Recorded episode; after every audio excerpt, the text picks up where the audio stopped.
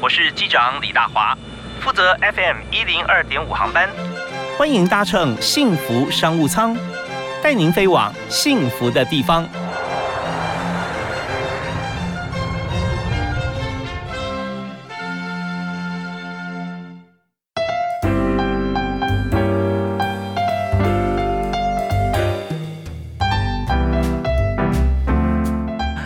各位亲爱的听众朋友，大家好，非常欢迎您在每天下午的五点到六点锁定 FM 一零二点五收听幸福电台的幸福商务舱，我是李大华。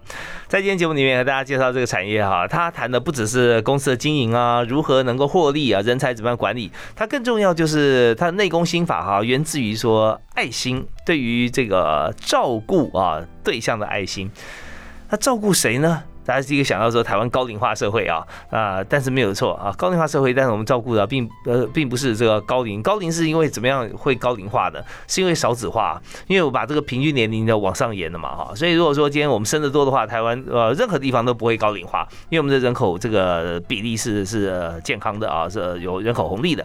那换句话讲，现在如果少子化的话，小孩真的少，家庭又不能太空虚，所以呢，我们毛小孩就特别多。所以我们今天介绍特别来宾啊，就为大家来照顾。毛小孩啊，我们常常会有时候会有有事情要出去啦、出差啊、旅游啦，不能够带宠物啊，那请人到家里，或者说把它送到啊这个呃宠物的这个呃可以可以接纳宠物的这个家庭啊，或者这个场地。那这就是我们今天要介绍这家公司的主要的重点啊，毛小爱共享宠物保姆平台的创办人 Candice 陈思璇。Hello，Hello，大家好，我是毛小爱的创办人兼 CEO Candice。是，那 Candice 他的这个求学跟工作经历哈，大概一大半在国外，在美国。对，十几年在 LA。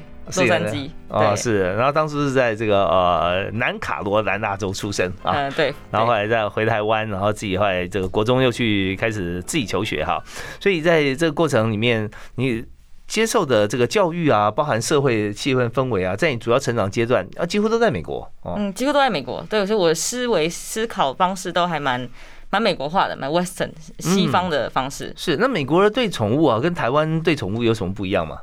呃，台美国人其实宠物已经非常普遍化了，所以是个很宠物友善的地方啊。嗯，那很多地方其实都还可以带狗狗、猫猫这样子。是，那他们他们对宠物的感觉比较像是 best friends，很好的朋友。好朋友。对，很好的电影演的都是那种 best friends 的感觉。那台湾台湾现在的新新的这些没有养、没有还没有生小孩的，他们他们可能会把他们的宠物当成是 baby，嗯，自己的宝贝，是这样像是一个家里的家里的孩子一样。他们把他们当毛小孩。那确实啊，其实在这个高龄化、少子化方面，在美国啊，还没有台湾这么严重了啊。嗯，对。所以美国家庭里面，他是 best friend，他从小开始，对不对？他爸爸妈妈从小朋友很小的时候啊，可能。有很多时候，狗狗在照顾小孩啊，啊，陪他玩啊，保护他这种，我们在 YouTube 上看到很多啦。对对对对，那 可是，在在台湾就真的把这个猫小孩当小孩养，当小孩养，对，当小孩养。好，那在国外哈，我们看到说，既然你创这个宠物平台啊，它总是有一些这个契机，你看到市场嘛。对，就是看到市场。像你本身，你你在学校学的时候，在美国也是学的 Internet，在在网络上面的生意。对，其实我在呃我在美国学的是国际贸易，嗯，International 呃 Business 还有行销，嗯，所以学了这两个东西，很很很喜欢把一些原本存在的产品，然后改变到适合当地的市场，嗯嗯，所以。这个宠物保姆的 model 这个模式在美国本来就很普遍了，就是发现哎，亚洲怎么还没有？台湾还没有，日本还没有，韩国也还没有，所以就想把这样子的这样子 idea 从。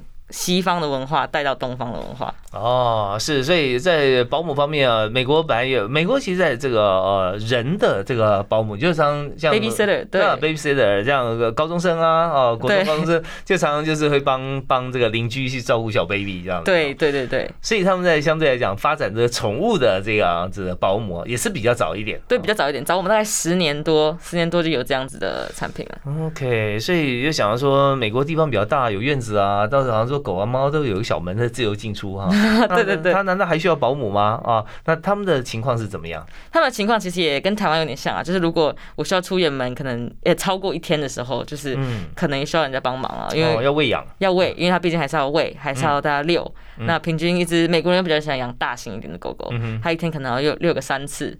那如果有任何一次没有办法。遛到它可能就会在家里上厕所啊，或是发生什么小意外。是。那所以就是因为这样子，所以国外的方式有点不太一样，是可能比较需需要人家帮忙遛狗，或是呃长时间出门的时候需要人帮忙雇他们来来帮忙喂食，或是带出去走走，然后陪他陪他玩一下。那台湾的又其实猫咪比较多，所以两个方方两个 style 有点不太一样，市场的感觉有点不太一样。是猫咪就觉得说它自己会自理了，好，它不太不太理人，你也不太需要照顾它 啊。它想跟你玩的时候过来跟你这样来一下蹭一蹭 啊。那其他时间它自己去过它自己的日子。不过我们现在就在谈，既然这个平台是新创啊，我们现在谈谈看说，我们现在知道美国的情形，然后看台湾，台湾其实在呃过往，包含现在啊，我们很多又要出远门，他可能就送到宠物旅馆去。对对不对？对。可是你搭建这个平台呢，它并不是宠物旅馆，它是它是提供宠物保姆，保姆到家去喂你的猫狗啊，或者说我们送到保姆家去让它寄宿。对，我们其实上面还有一些微型的宠物旅馆也有送到我们的平台上，因为我们其实就做很很简单的媒合，我们会抓这些宠物的。宠物的资料，帮他媒合到最适合他的宠物照顾者，可能是猫咪的话，会找找到猫保姆；狗的话，喜欢跟别的狗玩，我们可能会推荐给他一个呃比较危险的宠物旅馆，或者需要送到比较需要一对一照顾的，我们推荐给他这种个人的一对一的照顾。OK，好啊，那我们知道说有这个市场的话，哈，我们就有生意可以来做。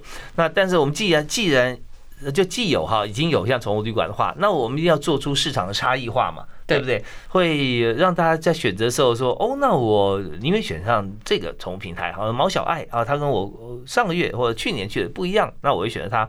他总是要给大家一个理由啊。对，所以他有几个理由哈，不然说你在对宠物友善是一个了啊，那价格也是一个，啊，设备或爱心这些。”那怎么样做这个差异化？我们主要是用平台的方式。其实 Uber Eats 还有这些 Food Panda 很很主要的一点，就带给人现代人便利性。那我们主要打的 TA 其实是便利，这些需要便利性、省时间的这一群这一群都市化的。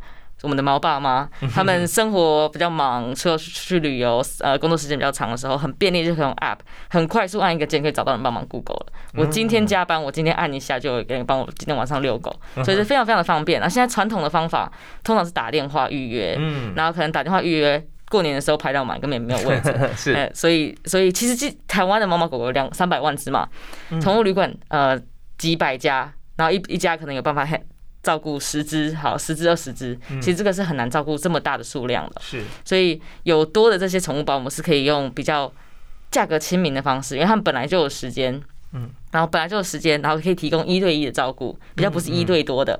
通常通常商店家这些比较像是一对多，对。那我们的话是一对一，然后价格也比较亲民一些，然后也比较方便。那你这边提供一个价格，就是说怎么样来定价？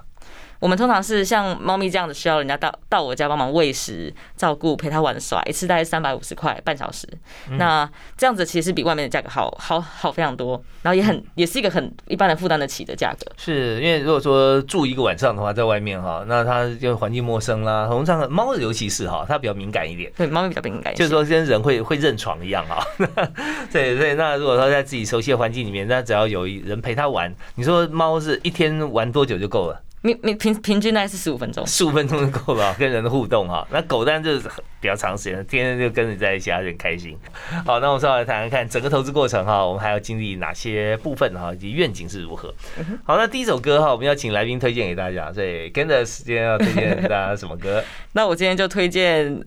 流浪狗这首歌，流浪狗，流浪狗，然后 黄明志跟萧敬腾的，我觉得跟我们很搭，所以我就就推荐这首歌。好啊，好啊，我们还没有谈后面的内容啊，大家可以先从这个呃流浪狗这首歌哈来认识我们今天的主题跟我们的主人。好，马上回来。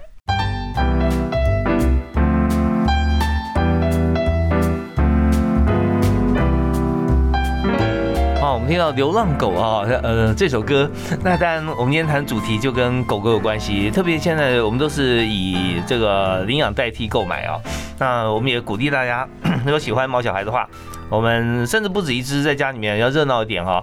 多找几只啊！其实流浪狗呃，它有时候在这个社会，就狗的社会里面啊，尝尽人间冷暖啊。如果真的对它好，取得信任的话，它真的很贴心啊，啊，会跟你一辈子啊，真的是很好很好的家人。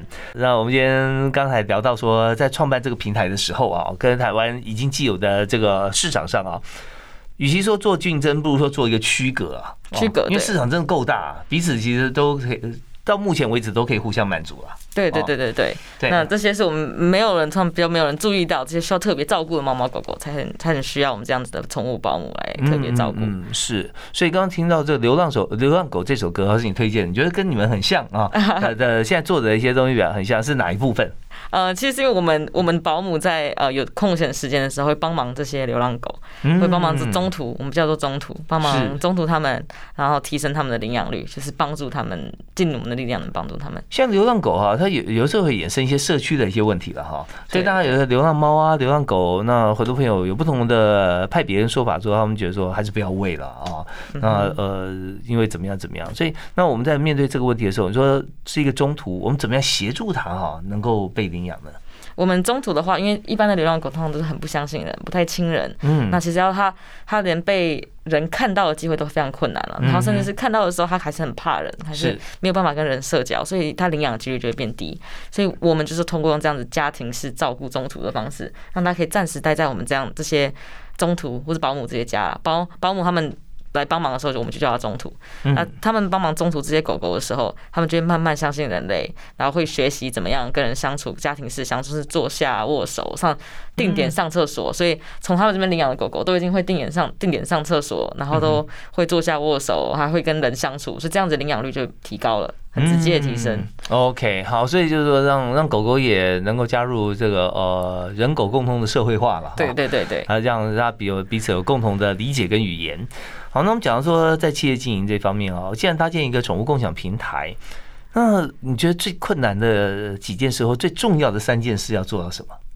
宠物共享平台呢？我们最重要的是，我们这些照顾者他们要本身要有经验，然后这些宠物保姆呢，他们要提供的照顾服务是可以值得被信任的。嗯哼，那他们本身可能自己都要养过猫猫狗狗，嗯，才有办法在这边这样子提供这样子的服务。那其实很多这些是。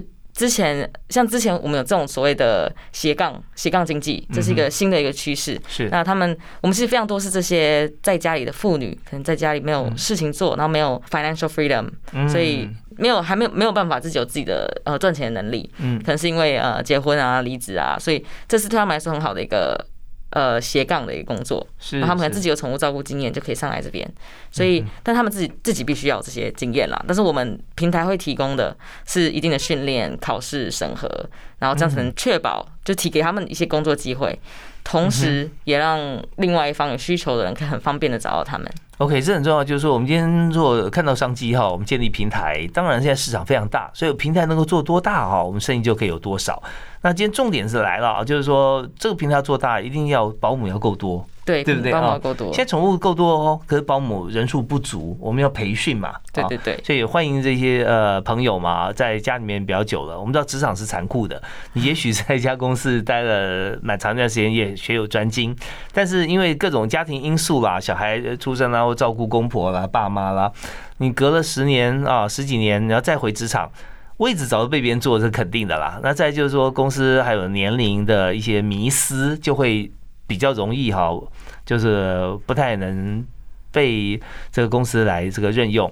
所以这时候我们碰到像这样，如果喜欢狗狗、猫猫的话，那正好，对不对？正好，对。好，那我们要在谈说，如果今天有人想要培训变成保姆啊，那他会受到哪些课程的训练？会看他想要提供什么。像散步的话，我们就会教他。呃，散步的时候狗狗要注意什么？什么样子的牵绳？然后牵绳要怎么握？我们会有一堆的教学影片。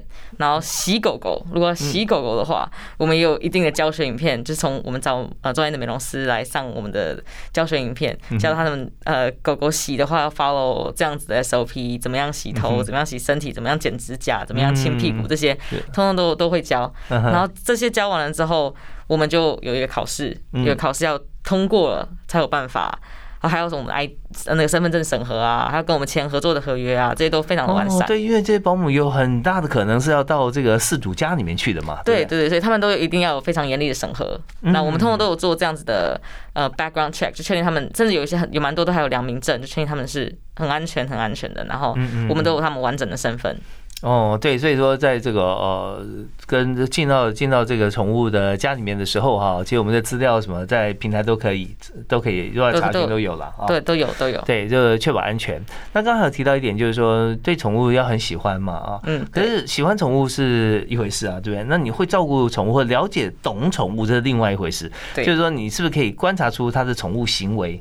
我刚才讲说宠物肢体语言，对对对，宠物肢体语言，对，跟着这个宠物行为嘛哈。那它有没有说它有什么样的动作，它代表什么？对，我们就这种考试，我们会在考试的时候会考这些问题，就是知道自己有养猫猫狗狗，不不一定会照顾它们嘛。嗯，所以我们猫猫狗狗可能会有不停不同的肢体语言，像是猫猫手手跳起来，然后是想跟你玩，还是想要跟你，它想要它给你拿讨吃的，你要有办法看照片，然后知道它想要的是什么。好，它想要讨吃的会怎么怎么反应？讨吃的其实用用眼神看得出，饿的时候它看你的样子，还有它想玩的时候会手举起来。这样，所以就就要有办法看出来。还有狗狗翻肚子这样什么意思？然后是它对门口叫的时候，你会怎么处理？这些这些通通都真的通通都会有这样子的考试题目。好啊，那我们稍后回来跟大家来这个 来讲解一下，然后狗狗最常呃出现的三个动作的迷失啊，好，那猫咪的哪三个迷失？那还有就是让狗狗跟猫咪定定点上厕所比较简单，那狗狗定点上厕所好像呃应该怎么样来教导它啊？那这些其实跟的时候很有一套。我们休息一下，马上回来谈。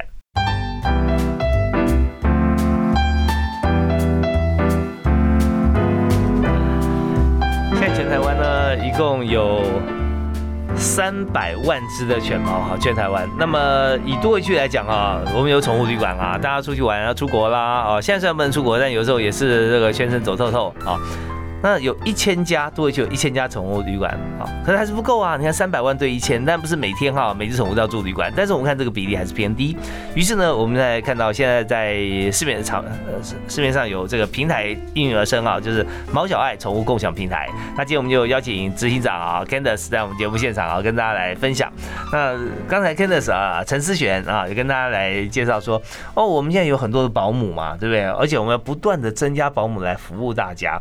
所以要学这个宠物的这个肢体语言的宠物行为，所以 有没有说好像呃，像狗狗它有比较典型的几个动作，它反应是什么意思？呃，对，狗狗的话蛮可以直接看出来它的尾巴、它的尾巴的动作，像很直接的摇尾巴是很开心嘛，摇摇还有一个东西是夹尾巴，夹尾巴就是它尾巴下垂，然后夹住的时候其实非常紧张、很害怕，那时候可能就呃不要太去。闹他、烦他，这样不要不要太去接触他，或者要对他更轻柔一点。嗯嗯。那还有一些是生气的时候是打直的。打尾巴是直的，尾巴是直的，然后定点看着你，然后他的眼睛是直视你的时候，嗯就他想要攻击你，所以这些都是只只有需要知道的一些小小的、小小的行为，或者很专心的时候，那很就很生气，很生气。对但他这样直视你的时候，就是可能有一些，就是可能要小心一点。对你在轻举妄动，他可能就要攻击那种感觉。对对，所以哦，通常家犬比较少会这样，但是如果遇到的话，还是要知道一下。OK，这三个这个宠物重要行为哦，好，那这是狗狗的，那猫咪呢？猫咪的猫咪其实也可以看尾巴或者身体，嗯，那我们呃猫咪跟狗狗很不一样，像狗狗翻翻肚子代表它非常非常信任你，嗯，那猫咪的话翻肚子其实它其实是想表示爱意，它可能蛮喜欢你的，可是如果你去摸它，它你去摸它，它它可能会很生气，可能摸到一摸太多，摸要摸的刚好，而且猫咪其实是很难理解的，它翻肚的话你可以摸它一下，但直接摸它肚子的话可能会非常生气，因为猫咪的肚子是非常需要。它会觉得是个很保需要保护的地方，所以跟狗狗之间摸肚有点不太一样。因为猫咪的话要看心情，还有呃它。猫咪摇尾巴的话，不代表是它开心，它可能是在焦虑，在想事情。可是它它不一定是开心。然后呃，猫咪什么？它生气的时候跟狗狗的尾巴姿势你是不太一样的。它可能会竖起身体，所以这些不同的呃，猫咪狗狗都有不同的肢体。拱背啊，对，拱背，对对对对对。那我们我们其实社群上面都都会定定期写这些专业知识啊，说你要怎么怎么注意狗狗猫猫做哪些事，是哪些行为是什么意思？哦好啊，那有没有哪些是大家误会了啊？本来觉得说它好像是 OK，像猫咪。这这是一个迷思啊！对，猫咪猫咪这个翻肚子这件事情就是一个就是一个误会了。嗯，然后还有其实猫咪很讨厌人家亲它，呃，它它其实觉得人类的口水是呃很恶心的东西，然后其实主人很喜欢亲自己的猫猫狗狗嘛，就哦抱一下亲一下，他们其实都猫咪很讨厌这些，就是这个，他觉得这是非常肮脏的东西，OK，所以这是一个迷失，就是他其实非常不喜欢不喜欢人类亲它碰它的。呃，那所以猫咪有时候不太让人抱啊，对不对？呃，对，它不太不太会像抱那么久，抱那么久，抱那么久，刚好还好，但是太久它就有点不爽了。是是是，它随时就这个时间拿捏是蛮重要的。对，猫咪的话比较比较难以捉摸，但是对那个 timing 要有有没有品种的差别？猫咪猫咪品种也有差别。光啊，光是米克斯，米克斯就有分，米克斯的个性比较难捉摸。那有一些像布偶猫好了，就是很很 friendly，它个性比较像狗。嗯，啊，可是有一些就是。很孤僻，很讨厌人，这都都有。呃，猫咪猫咪比较比较不一样，跟它比较喜欢什么美短、英短比较常见的。啊，对，比较常见的美短、英短蛮常见的。他们还算还算友善，可是可能会怕人，怕怕陌生人，还是会怕陌生人。好像折耳好像就比较比较 friendly，就折耳短腿就可能比较友善一些。OK，好啊，那这这是迷思跟这个啊这几样。那我们在这个。搭建平台的时候啊，那这些保姆呢，他经过训练，而且要经过考试，OK，那大家都因为他都了解嘛，就很值得信任。那还有就最最主要就是他自己的这个呃，就是心态啦。对宠物要很喜欢嘛？对他非常非常喜欢，他很爱动物，自己要照顾猫咪，一定要自己养猫，我们才会让他有办法提供这个照顾猫咪的服务。所以这一点有时候是装不来的啊，就是说你完全不喜欢宠物，但是你想说我想做这份工作，然后就来硬着头皮来做，好像也不太可能啊。没有，这个应该考试也考不过。哦，你有碰过像这样子的情形吗？我们进来的大概我们一千多笔呃 application 就是申请的大概一千多个，进来大概有五百成功的有五百多个。嗯嗯。所以大概一半会因为可能呃不够专业，或是不够不懂知识，或是不太会用 app 也是一点，因为要懂得什么操作平台接单。嗯。所以有各式各样的。呃，各式各样的原因，但是通常一有一半会没有办法真正成为这个保姆。OK，好，那我们再谈谈看保姆的一天哈。如果说今天是保姆，他要外出的话，不是住在自己家里，那在保姆她有没有机会啊？她的收入可以到达，好像说他愿意做全职。呃，也可以收了。其实我们是有见过那种过年的时候有办法到一个月七八万的这种也有，也有。然后或是你自己是想要兼职啊，其实我们有一些是那种可能平平常白天是业务，然后其实因为业务时间很弹性，他就可以自己做来兼职。然后也有这种妈妈的，妈妈通常比较有时间，可以可以来做。还有一些学生也都有，我们各式各样这种斜杠可以有办法斜杠的嘛。他们反正他们只要真的很爱动物，然后有一定的经验，值得信任，我们就愿意我们会让他上来接案。是，那像有些像是不管上班族啦还是学生哈，那你讲说斜杠在接案的时候，他总是有个时间性，他就要起码掌握好，他才在两边兼顾嘛，对不对啊？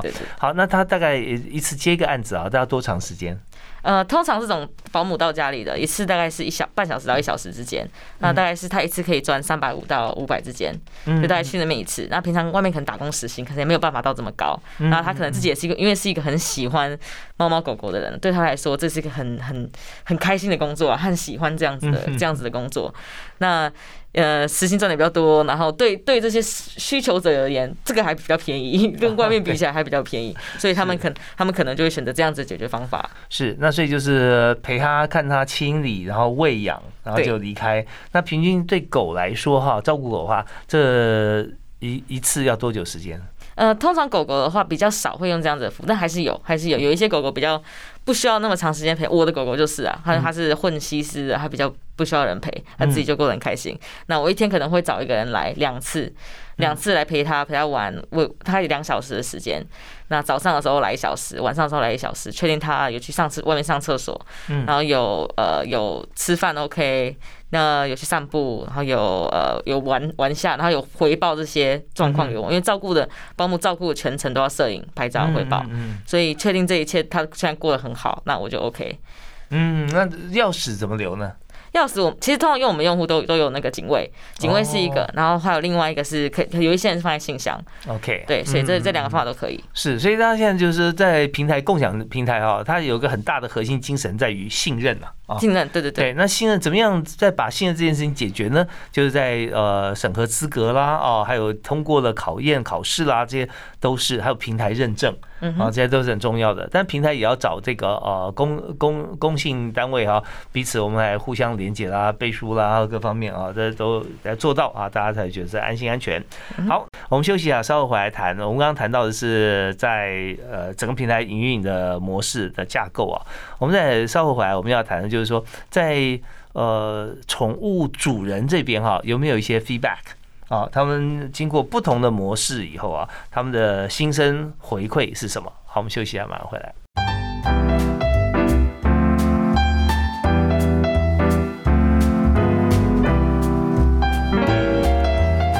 家里面有狗狗啊，或者猫咪啊，在家里面其实猫咪也都是很恋家的。那狗狗呢，它会有地盘的这些想法，当然很喜欢在自己的熟悉的地方。但如果说我们今天不在的话，别人来啊，他会不会有什么样反应？或者我们自己呃出去玩也把它送到外面去，那他？会有什么样的情况？其实这些点点滴滴都看在主人的心眼中跟心里啊。那我们今天就特别和大家来访谈啊，介绍最近的天使轮投资哈，已经加入啊加进来，就是毛小爱啊宠物共享保姆平台了啊。那所以在这边，我们的客户现在在累计有多少？我们现在下载我们 App 的注册用户大概有三万人。哦，三万人，主要在双北，还有呃台中有一些，高雄有一些，嗯，都会区了，都会区，都会区比较多。对，因为都会区有这个需求。如果说在乡间的话，我们宠物的 lifestyle 都不一样了，lifestyle 不一样。台东的 lifestyle 跟台北的 lifestyle 不太一样。对啊，全台东都是他的，对。对，但但是在都会区就就不是了啊，就就就守着自己的小小的一方这个家庭哈。所以那有没有像是这三万这个下载 app 的朋友啊，经过服务之后，他给你的回馈意见是什么？嗯，我们其实有听听到很多，其实还蛮感动的，蛮感动的一些回馈。像我们有一个保姆，她她其实本身是一个业务，然后她非常爱狗狗，平常就会做一些中途啊，帮助流浪呃帮助流浪动物这些事。那她她接了一些散步的 case，嗯，他们那个狗狗的妈妈主人太太忙了，嗯，那有一次他们可能就是出远门，然后他就到到到他家里，发现桌上有药，他只是需要家里去呃。大家出去散步，他只是叫一个散步服，饭桌上有药，就特别提醒妈妈说是不是忘记喂药了，我不可以帮你喂药，然后他就会特别特别注意这些猫猫狗狗它的健康、它的状况。哦，那猫咪猫照顾猫咪的也是很很很细心、很细心啊。我们看到他们还会跟猫咪聊天说话，先跟它培养感情，然后才进去还会跟他说。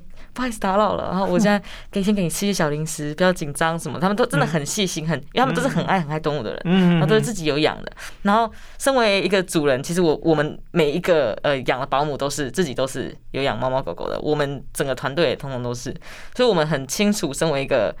毛小孩爸妈，我们 care 的点是什么？在乎的什么？那我其实很担心，我就是一定要收到 update，我一定要知道我狗狗的照片啊，我他现在在干嘛？嗯，我他的心情很重要。我们现在的使用者的 feedback 还还不错啊，很多五星的五星的很棒的好很棒的保姆。一开始我们以为信任问题会是一个很大的要突破的点了，但是我们发现有一个保姆哦，他有一百多个评论之后，其实下一个在。找到他这个服务的人，他就比较不会那么担心了。哦，所以每每月可能都有排行榜嘛，对不对？对，有些排行榜，还有一一百多个好评，好，下面的留言很明显看得出来，很很细心的照顾这些猫猫狗狗。哇，他可能真的很忙，就算本来是业务的话，他肯定要辞掉了。对，然后在年节的时候，一个月可以有七万元收入哈。那呃，让我我们也看到，在这样子一个宠物保姆共享平台里面哈，我们在当做经营者哈。那中间不只是看到这个就技术性的这个 know how，或者说人脉怎么样来累积。更重要就是说，我们有一些在平台方面服务的一些协力厂商，你刚提到说国泰，对不对啊？嗯。还有就是说，呃，我们在平台上面，像我们自己公司的人员里面这样写城市啦，啊，或者说这个网络的维护，像这一方面，那你们谈一下，就是说以这次天使轮投资啊，那大概我们是希望说平台做到多少？那以我们现在的目标来看，你怎么样来营运，跟外部做结合，然后把平台做更大？对，我们把平台做更大，其实我们发现我们的 user 是要找到我们要更方便，嗯，所以我们会，我们之前只有一个 app 版，所以其中一个部分是我们要建立一个 web 版，让呃搜寻不是只有在 app Store 搜寻找到我们，我们可能在 Google 搜寻，我发现很多我们流量是从 Google 搜寻来的，嗯，所以我们会 focus 在这方面的 SEO 还有 web website 这些，然后还有我们也发现我们转换率最高的是所谓的。Referral 介绍，我亲朋好友介绍，其实信我们发现信任门槛最大的一点就是，只要我的朋友用过没问题，我就已经完全没有这个信任问题了。嗯嗯，所以就是他你用过我，只要是我的朋友他使用过口碑行销啊，口碑行销，对我们其实会拿这一部很大一部分的。这一份资金拿来做口碑行销的操作。嗯哼，所以会有一些会有推出一些新的介绍机制，可能我介绍给我的好朋友用，我自己拿一百，他拿一百块这样子的这样子的模式再散播出去，还有跟一些。呃，算是我们叫做大使 （ambassador） 这样子的 program 会开始开始去操作。怎么样来操操作 ambassador？ambassador 有点像呃，我可以，我就是一个很喜欢这个服务的人，很有 passion，然后我可以帮忙推荐给身边的人，然后我我可以从中赚取一些分润，可能是可能是拿到 credits 或是拿到 cash 都有可能。嗯哼，所以就像这样子的 affiliate 呃联盟行销的方法，就你像联盟行销跟。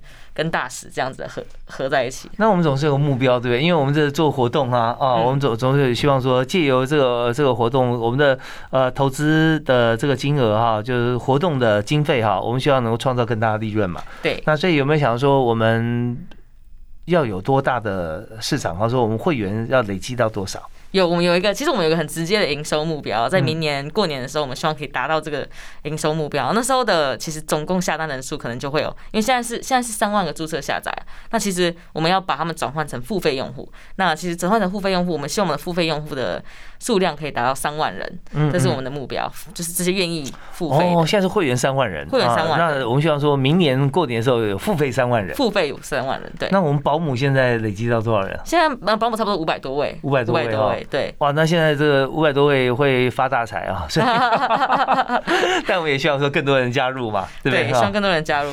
好啊，那我们待会剩下最后一段时间哦，那我们要谈就是有关于在这个你的公司里面现在是不是还缺人啊？那你的同事之间哈有没有？我们公司有时候定一些公司的守则或公司的目标啊，怎么样互动啊？这部分也很重要啊。我们休息一下，回来谈。好。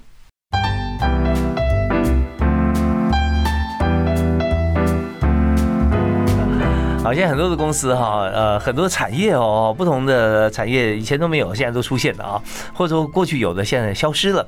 那这在十年多以前哈，在在美国教育部就提出来啊，在未来四年的工作百分之四十啊是现在没有出现的。所以我们现在看更多了。那以今天我们谈的这个产业来讲啊，宠物其实是年代久远的一个产业了。我们有猫小孩在家里面，但是呢，我们看宠物保姆共享平台现在在台湾哈，却是第一个。成立嘛，对不对啊？第一个是毛小爱啊，宠物保姆共享平台。所以今天呢，毛小爱的这个老板、执行长、创办人啊，Candice 啊，陈思璇今天特别来跟大家来分享在创业的这个 know how。所以我们刚刚讲到说，在公司经营方面啊，我们现在这个阶段最后一段了，谈公司经营，谈公司的人才策略啊，还有如何来应征。好，那公司经营，你现在的我们现在其实我们的新创文化其实是非常支持 idea。嗯，然后我们一我因为我们是要做很创新的事物嘛，是我们一开始就会把我们想要做的事情讲得非常清楚。比如说，我们很直接，就是希望宠物照顾可以简单，还有 loving，就是很有爱心，被很好的照顾，嗯，很好，然后又很简单，可以这样子解决这个问题。所以一开始就有这样子的目标，让每一个毛小孩被爱，就是毛小爱的动力。那我们 hire 的人才都跟我们有这样同样的想法的。就是想要创造一个宠物友善，然后让宠物照顾可以很方便、很很简单，然后又是很很人人道的、人道的照顾他们。有这样子的、这样子的 vision 加入我们团队是一定要，还有这样子的 passion。然后还有另外一个我们经营呃经营管理团队的方式是，我们相信我们。加入我们团队的人都是有这样子同样 vision 的，所以我们会相信，我们会选择相信我们的团队，就是他讲的话是善意的。这个这个意思是，他如果今天跟我有什么纠纷、吵吵不一样的 idea 的时候，我我会很有同理心的想，他会这样子提出，或许是因为他跟我都想要达到同一个目标，所以我要从他的角度想，他为什么会这样想。我们两个都很 care 这件事情，甚至吵起来了。那我们就是为了要朝这个目标前进的话。那我是不是有同理心的看你为什么这样想？所以我们有这样子很直接的，大家说的话都是善意的文化，嗯嗯，会简会真的变得很有同理心的一个团队。是，你不要想说呃，为什么他要对我讲这种话？他到底是对我怎么样？这就方向就偏差了，或者说呃，也许。对方一开始的时候可能是有这种思维，但是我们就大家坐下谈，就我们往事情方面怎么样做好啊来讲，怎么样做好？这也就同理他说啊，他这样做不是针对我，是他从他角度来讲做这个事情这样做才是对的啊。对，好，那我们就可以继续来讨论。哦，那很重要，这是一个非常 open open minded 的一个一个企业文化。对，我们企业文化其实还蛮我嗯。完全美国啦，其实是非常美国新创的一个企业文化。我们公司几乎是扁平，每个人 idea 都很重要，然后任何人都可以跟我直接讲话，这样子的很直接的文化。现在多少人？现在大概七位，现在七位是个七是个很嗨的小团队，然后每一个人都感情很好。哦，那七位他们共呃怎么分工呢？呃，我们有我们的 C O O、C F O，然后还有我们的财务长、营运长、营运长，还有我们的主要的 Tech 呃 C F O，然后 C T O、C T O、C T O 啊，然后还有还些 Engineers。对对，就就呃 C T O 是科技长或资讯长。资讯长对，然后 Engineer，然后还有一些行销的行销的部门，那行销的一些员工。所以，我其实我们现在也在找一些行销的人才啦。其实，呃，因为我们现在开始要推明年明年年初的。呃的真才了，所以我们现在也开始在找像我们一样有一样 passion 想要改变整个宠物照顾市场的 的的人。OK，喜欢猫小孩，喜欢宠物哈，那就真的这是非常好的机会。所以刚刚讲说公司经营还有还有要要跟大家介绍的。呃呃，差差哦，还有我们有个非常非常很奇妙的不我们不放马后炮的不放马后炮文化，是一个我们就是。不在我们做的 idea 想要讲后都不是发生后再讲，现在就要讲出来了，所以我们很很支持大家。开会的时候是很吵的，不是不是不是只有 呃，不是他都怕不敢讲话，是大家都会把所有 idea 丢出来，所以所以这是我们其中一个文化，是非常非常讲出来人家也不会笑他，对不对？不会笑他，因为我们讲的再怎么白痴 idea，可能都 我们都会支持，对，都会支持。对，OK，所以有时候当这方面只有一点会被笑是什么？就是说你不够专心，这个 idea 刚刚人家讲过了，对，这个大家 focus 啊，那讲出来其实大家都可以考虑，可以都可以参考啊，这非常棒的一个企业。文化哈，那也非常年轻。那通常在年轻人也比较容易形塑像这样的文化了哈。有时候德高望重啊，不容挑战啊，哇，那是可能另外一种境界。呃，但是我觉得这有时候跟年龄没有关系，跟个性很有关系了啊。也是也是 也是哈。OK，所以在这个让毛小孩被宠爱的毛小爱这个平台这个公司里面啊，我们知道 Candice 的这个处事方方式对对人方式都非常温暖。好啊，那在公司里面有没有哪位同事做做了什么事，你会觉得说哇很感动，就是说 会会跟大家讲说他很棒？我想应该是我们会熬夜，可能一个小问题，一个使用者非常生气，然后或是我们有一个很大的 demo，大家会晚上熬夜熬到早上，嗯嗯，就是为了要解决这个问题哦，把它做好，就把它做好，就是要解决完。呃，我还记得哦我们那刚创业在做 beta 的时候也是这样子，嗯，就是大家我可能真的太累了，睡着了啊。工程师还用到早上，整个团队不管是哪个 department 的，都都要把这个 feature 推出去的时候，大家都还是很努力支持，熬夜都会互相挺，嗯，就是为了为了一样达到这个目标，让每一个毛小孩被爱的目标。呀，就就这做起来，大家大家彼此有共同目标，也很感动哈。那当然了，现在你说也蛮缺人，行销人才也缺，行销人才。对。那如果说有有朋友来面试的话，你会问他什么问题？我们基本上一定会问的是。有两个非常奇怪的问题，但是我觉得很有意义。一个是，如果我今天不录取你，我会为什么会我会后悔？OK，对，这个是我我会我很喜欢问的一个问题。嗯嗯就是其实就是要让他知道他是到底能带给我们什么，他自己觉得他能带给我们什么。嗯嗯嗯。那还有另外一个比较奇怪，是 Google 跟 Facebook 都会问的，是如果今天地球被僵尸们占领的话，你觉得你的经验可以怎么样拯救人类？啊，这个看的其实是因为新创非常 care 的是创意、逻辑思考啊，你会怎么样用你的经验做一个创新的解决方法？是。那我们问这个问题也是，这个通常这个答案都是。各式各样的都有，对，没有标准答案，都没有标准答案，但只是就是想要知道他的想他的创造力到底是 idea 形象，这个是我们很喜欢问的形象问题啊。你有听过哪几个比较典型的或者记得的这个答案？哦，其实其实有一些都有点奇怪。我觉得最好笑的是，我觉得我没有办法帮助人类，但是这个真的是我觉得最好笑，但是我真的我真的觉得。这个这个回答太好笑了，所以我就觉得好吧，好吧，那我们今天是非常开心啊，跟陈思贤 Candice 聊了这么多哈，而且从他的创业里面，我们知道他的经营理念，还有目前的市场规模跟预期哈，我们就想说越做越好。那么我们在最后是不是提供一个座右铭送给大家？呃，我自己的座右铭是 Rejections are better than regrets，意思就是我宁愿被拒绝，也不愿意过的一个会后悔的人生。哦，所以是。一定要执行出来，要做出来，做出来，做出来。我我如果我现在不做这件事情，我会后悔的话，那我就要去做这件事情。所以我有另外一句话跟你一起分享，就 Life is short, don't play safe。对对对，完全就是这个。对，就这种感觉哈，就是说我们执行力要够强，想到就要做到。